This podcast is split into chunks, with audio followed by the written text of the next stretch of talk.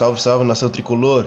Começando então aí mais um Papo Imortal, seu podcast aí de gremista para gremista. Hoje aí estamos para comentar esse jogo aí, essa grande vitória contra o Ceará, 3 a 2 na Arena. E hoje, devido a problemas assim, problemas técnicos, estamos desfalcados aí.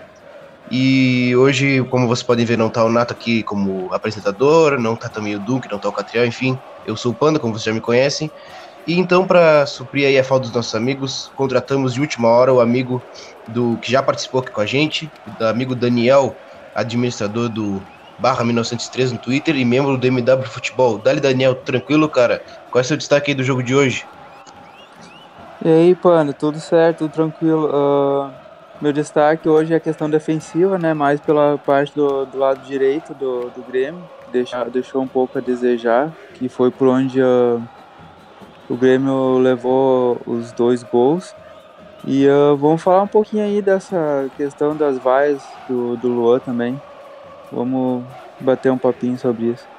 Pois é, né, cara? É esse jogo aí que mostrou mais uma vez, talvez, uma, uma coisa que eu venho falando bastante tempo aqui no, no programa, no podcast. Eu venho repetindo isso várias vezes e acaba ficando até meio chato, assim, pro torcedor que costuma nos acompanhar sempre que é essa questão é justamente da, dessa, dessa ala direita aí do nosso time, né? Em que, na minha opinião, o Ramiro ele não acrescenta muita coisa ofensivamente, ele não tem um apoio muito bom, ele não é um meio apoiador muito bom, e defensivamente o time também não, não consegue é, se segurar, podemos dizer assim, não consegue conter os ataques, por causa que o Léo Moura ele acaba perdendo um para um, o Jeromel ele acaba tendo que se desprender da marcação para cobrir o Léo Moura quando ele marca mais avançado, o time fica com muito espaço naquela área ali, né? Não sei qual é a tua visão sobre isso aí. E na minha, na minha ideia, o, o que, que teria que acontecer? Seria colocar o, Leonardo de titular, já indiscutível da lateral direita, e o Alisson por ali para criar algo mais ofensivamente, né? Qual é a tua ideia, Daniel? É até bom escutar alguém que não, não participe sempre aqui para saber mais opiniões assim da torcida. Não, mas é bem por aí mesmo, Panda. Eu tenho a mesma ideia que tu.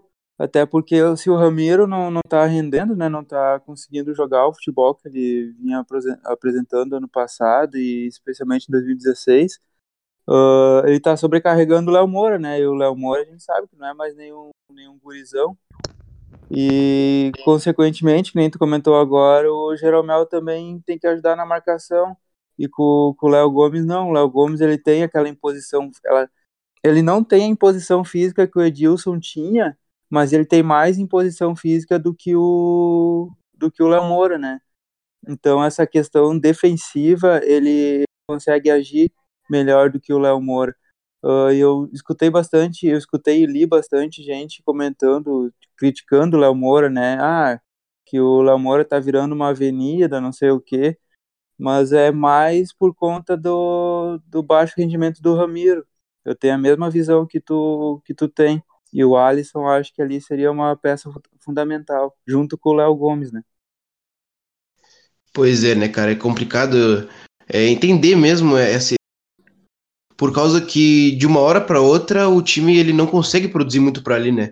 E o que que eu vejo assim, eu percebo é, que, que, que ocasionou essa queda de rendimento, que a partir da, eu, essa é a minha visão, óbvio. A partir da saída do Arthur, o nosso o nosso sempre o ponta direita ele tem que vir muito mais por dentro para auxiliar na, na, armação, por causa que o Everton é um jogador muito mais, é, como é que eu posso dizer, jogador de terço final, vamos dizer assim, um jogador muito mais de finalizar, de ser o, o último homem da jogada. Mais, mais incisivo, né? É, exatamente. E aí, esse outro ponta, seja o Ramiro ou seja o Alisson, até mesmo o, por vezes quando jogou o PP, ou mais no início do ano Lima, se eu não me engano, ele tinha uma função assim de auxiliar o Luan na armação, né? Por, e aí, então, na saída do Arthur, o time ele tem que ter esse jogador para auxiliar na armação, para uh, conseguir circular bem a bola. Eu vejo uh, que isso pode ser um dos fatores que não consegue, que o Ramiro não consegue acrescentar muito ao time. Exato, e também uh, sobrecarrega ali né, nesse lado direito, porque porque os times agora sabem estão tendo um, um, como é que é tendo uma preocupação maior com o Everton na esquerda então os times estão tentando jogar mais por esse setor pelo lado direito do Grêmio. Então acaba sobrecarregando ainda mais, né? Hoje e, e buscam até... anular o Everton também, né? Isso. E uh, hoje até estava durante o jogo, dei uma olhada na, na, no posicionamento médio do, do, do, Grêmio no primeiro tempo, né? Eu dei uma olhada no, no site do SofaScore e uh, tu vê assim todo, todo, praticamente todo o time do Grêmio assim uh, pro lado direito, sabe? O Everton sozinho lá na, na ponta esquerda, lá só ele lá, só a bolinha do número 11 lá na ponta esquerda, sabe? Uh, que é uma, uma coisa que está acontecendo bastante assim, além do Grêmio, uh, tem que jogar pelo lado direito porque o, os times, os adversários vêm uh, jogando por esse lado em cima do, Léo Moura e do, do Ramiro, né? Porque estão vendo que o Ramiro, por exemplo, caiu muito de produção. E olha só, olha só, chegando aqui o nosso amigo aqui que nosso host titular, né? Chegou aqui o Nato, conseguiu aparecer para nos auxiliar nessa, nesses comentários aqui. Dali, Nato, tudo tranquilo, cara? Qual é seu destaque aí do jogo de hoje? Salve, salve, Pandinha, salve, salve, Daniel aí. Cara, uh, chegando agora, cara, as fortes chuvas castigaram bastante aqui a região sul. Acabei ficando sem luz aí boa parte do dia, acompanhei pouco do tricolor. Mas eu tava ouvindo vocês, rapaziada, e o importante aquilo, aquilo que o Daniel tava frisando a respeito do, do jogo do Everton também, e os pontinhos que ele tava colocando. Cara, é interessante como a tabela beneficiou o Grêmio, né, cara? Como a tabela nessa rodada, ela, de certa forma, ela favoreceu, porque o Grêmio definitivamente entrou na briga, né, rapaziada? A gente vinha a gente vinha postergando aí essa condição do Grêmio devido aos jogos, os fortes jogos da Libertadores, né? Uh, e, e, e, e, o quanto esse jogo de quarta e domingo, quarta e domingo acaba prejudicando o tricolor numa, numa. Quando a gente consegue colocar no papel aquilo que a gente tem de jogadores, né? Porque o Grêmio tá jogando aí há quase duas semanas sem, sem um centroavante da posição mesmo, só improvisando. E, e tá somando pontos, né, cara? Tá somando pontos importantes aí. O tricolor acabou ficando a quatro pontos aí do, do, do, do pelotão na frente, do líder, São Paulo, atual líder, São Paulo, com um ponto de diferença. Cara, a, afunilou, afunilou a briga pelo, pelo Campeonato Brasileiro. A rapaziada ali de cima, só o Flamengo conseguiu três pontos, Flamengo e Palmeiras. Isso foi importante pro Grêmio, né, cara? Porque daí o São Paulo e Inter, com um empate entre São Paulo e Inter, e a gente tem um, vai ter uma rodada aí mais pra frente que vai ter Inter e. Inter e. Eu acho que Inter e São Paulo e também Grêmio e Grêmio e Palmeiras vai ser vai ser uma rodada daquelas de tirar o fôlego, né, cara? Com o Grêmio podendo entrar, ficando a um ponto dos líderes. Mas eu gostaria de ressaltar ainda, quando tava ouvindo que vocês estavam falando, a condição do Luan, né, cara? O Luan, a torcida tava pegando no pé dele no, início do jogo, tava com algumas vaias e tal, mas ele foi fundamental no jogo de hoje, né, cara? Ele é aquilo que a gente tem de mais consciente tecnicamente, é aquilo que faz. que colocou a gente num, numa condição, num patamar de brigar sempre pelas grandes coisas da América e grandes coisas do Brasil. É interessante como como esse jogador ele se destaca em jogo grande, mas ele não vinha se destacando, né, cara? Esse jogo foi importante, Panda, pra, pra minha confiança, né, cara? Ele era um jogador que tava meio sem confiança depois da, da Copa do Mundo. Eu não vi ele fazer um jogo tão bom como ele fez o jogo de hoje. Pra falar a verdade, acho que desde o Gauchão eu não vi o Lua fazendo um jogo tão bom como ele fez o de hoje. Uh, participando muito das jogadas, aí fazendo seu primeiro gol no Campeonato Brasileiro. E a gente já tá no retorno, cara. Olha que, olha que, que, que emblemático esse gol do Lua pra, pra seguida do ano. Mas a gente, a gente recuperou ele de certa forma aí, cara. Agora é torcer porque a gente entrou definitivamente na briga aí pelo brasileiro. É verdade. E ótimo que conseguimos eh, retomar, recuperar o bom futebol aí do Luan. Também gostei muito da atuação dele, principalmente no segundo tempo, acho que ele foi muito bem. E que bom que tu conseguisse chegar aí para nos auxiliar nesses debates aí, né? E tu, Daniel, o que que tu achasse aí do Luan? O que que tu é, pode, pode comentar aí sobre essa atuação. Eu já vou aproveitar também e colocar uma questão em debate. O que, que vocês acharam da atuação do Tony Anderson, cara? Eu, eu gostei da atuação dele, sabe? Eu sei que a posição dele não é um, um centroavante, não é esse jogador aí para fazer a função de falso 9. Ele é muito mais um jogador de criação, um camisa 10, podemos dizer assim. Mas eu gostei da, da, da atuação dele. O que, que tu acha aí, Daniel? Cara, isso que eu ia até tava pensando nisso agora quando quando o Nato tava falando, uh, a questão desse falso 9, né, de, de, fazer dois jogos aí que a gente joga sem o centroavante, e se vocês forem perceber, nesses dois jogos, os dois jogadores que entraram no lugar de, do centroavante, claro que contra o Atlético Tucumã a gente não jogou no, no 4-2-3-1, né, foi mais no 4-3-3, mas uh, os dois que entraram, os dois marcaram gols, né, o Alisson e o, e o Tony Anderson hoje, e uh, isso mostra uma, uma grande melhora uma, na, no, no, treinamento, né? Que o Renato conseguiu acertar a movimentação desses jogadores aí na frente. Porque antes era difícil, entrava o Tony Anderson na frente, ou entrava o Alisson até de falso 9 e eles não conseguiam render o que, que era esperado, né? Isso, isso me chamou bastante atenção hoje também. Pois é, né? Deixa eu, deixa eu falar aqui um pouquinho a respeito Claro, do claro. Tony Anderson, porque o Daniel, o Daniel levantou uma bola interessante. Cara, vocês notaram que esse mecanismo, o, o Tony Anderson, pra mim, é um jogador que, que melhor consegue jogar de falso 9 ao lado do Luan. Se a gente for olhar no nosso plantel, ele, desde que ele chegou, ele consegue dar essa condição de, de jogar de falso 9. Ahn, eu, eu acredito que o Renato tenha dado um gelo nele, porque a gente, há um, há um, há um bom tempo atrás, a gente pouco ouvia falar da. No início do campeonato ali, bem no início do campeonato gente viu pouco falar do, do Tony Anderson. Mas ele recuperou esse jogador de, de, de umas três, quatro semanas pra cá, ele vem sendo importante. Ele vem entrando direto no time. Um time de transição também, ele vem entrando direto. E ele é um jogador, cara, é, uma é um jogador interessante. A gente, a gente nota isso pelos comentários dos nossos, nossos parceiros lá de Minas Gerais, do, do pessoal do Cruzeiro, que, que eles, eles, não, eles ficaram na bronca com a contratação do, do Edilson e a vinda desses dois jogadores que estão sendo fundamentais agora, como, como, como o próprio Daniel falou, Alisson e Tony Anderson. Dois E, jogadores que ah, eram do Cruzeiro. Vieram no negócio. Opa, pode falar, Daniel. Ah, não, não, só te cortando um pouquinho, uma coisa que eu, ta- que eu comentei antes, que eu tava olhando o, o posicionamento médio dos jogadores, né? Uma co- coisa que me chamou a atenção também, que nem o Panda falou, que ele foi muito bem hoje. Eu acho que ele foi muito bem hoje pela movimentação dele e do Luan, porque nesse posicionamento médio que eu vi, ah, apareceu o Luan mais à frente do que o Tony Anderson. Então ele fazia o recuo para buscar a bola e ele estava atuando como esse como se fosse esse camisa 10, como o Panda falou, acho que foi aí que, ah, que ele cresceu, por isso que ele cresceu bastante na partida hoje. Exatamente, essa posição aí de enganche, que, que de repente é, é, é a posição que ele mais gosta de atuar, mas é a, a posição mais à frente, infelizmente, é a que ele vem atuando pela, pela própria condição de jogo, né? Porque ele, ele é da posição do Luan, então, eventualmente, ele vai ter que jogar fora de posição para poder gerar mais jogo por ali. Mas, cara, esse é um jogador que vai ser interessante. É interessante da gente recuperar ele, porque agora a gente acabou ficando sem, sem camisa 9, né? A gente acabou perdendo nossos dois jogadores por uma, por uma, por uma condição física.